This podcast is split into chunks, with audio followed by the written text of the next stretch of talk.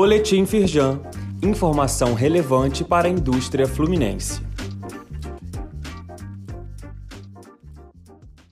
Edição de segunda-feira, dia 6 de dezembro. Diagnóstico do comércio exterior da Firjan aponta pandemia, burocracia e frete alto como entraves das operações. De acordo com o estudo, caso essas questões atuais fossem superadas, 84% das empresas exportadoras fluminenses consideram que poderiam aumentar suas vendas. Júlio César Talon, vice-presidente da Feijão Sirge, diz que em 2020, com uma corrente de comércio de 41 bilhões de dólares, o Rio de Janeiro foi o segundo maior player entre os estados brasileiros.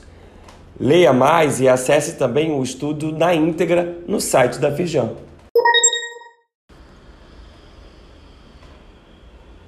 Firjan na mídia. Reportagem da TV Globo mostra um estudo da federação que reforça a importância das indústrias automotivas para o sul fluminense. O levantamento confirmou a importância das montadoras para o desenvolvimento da região, em que 24 mil moradores são trabalhadoras do setor automotivo. Nove em cada dez funcionários são de indústrias instaladas em Resende, Porto Real e Itatiaia.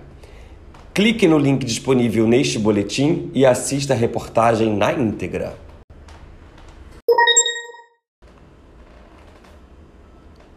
Segundo o informe legislativo estadual desta semana, a CPI que investigava a queda da arrecadação de petróleo propõe três novos projetos de lei.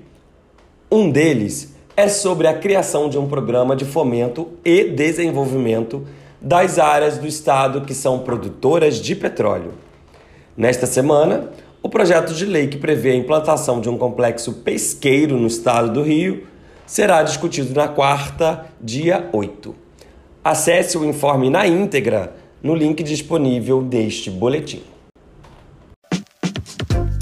Saiba mais sobre essas e outras ações em nosso site www.firjan.com.br e acompanhe o perfil da Firjan nas redes sociais.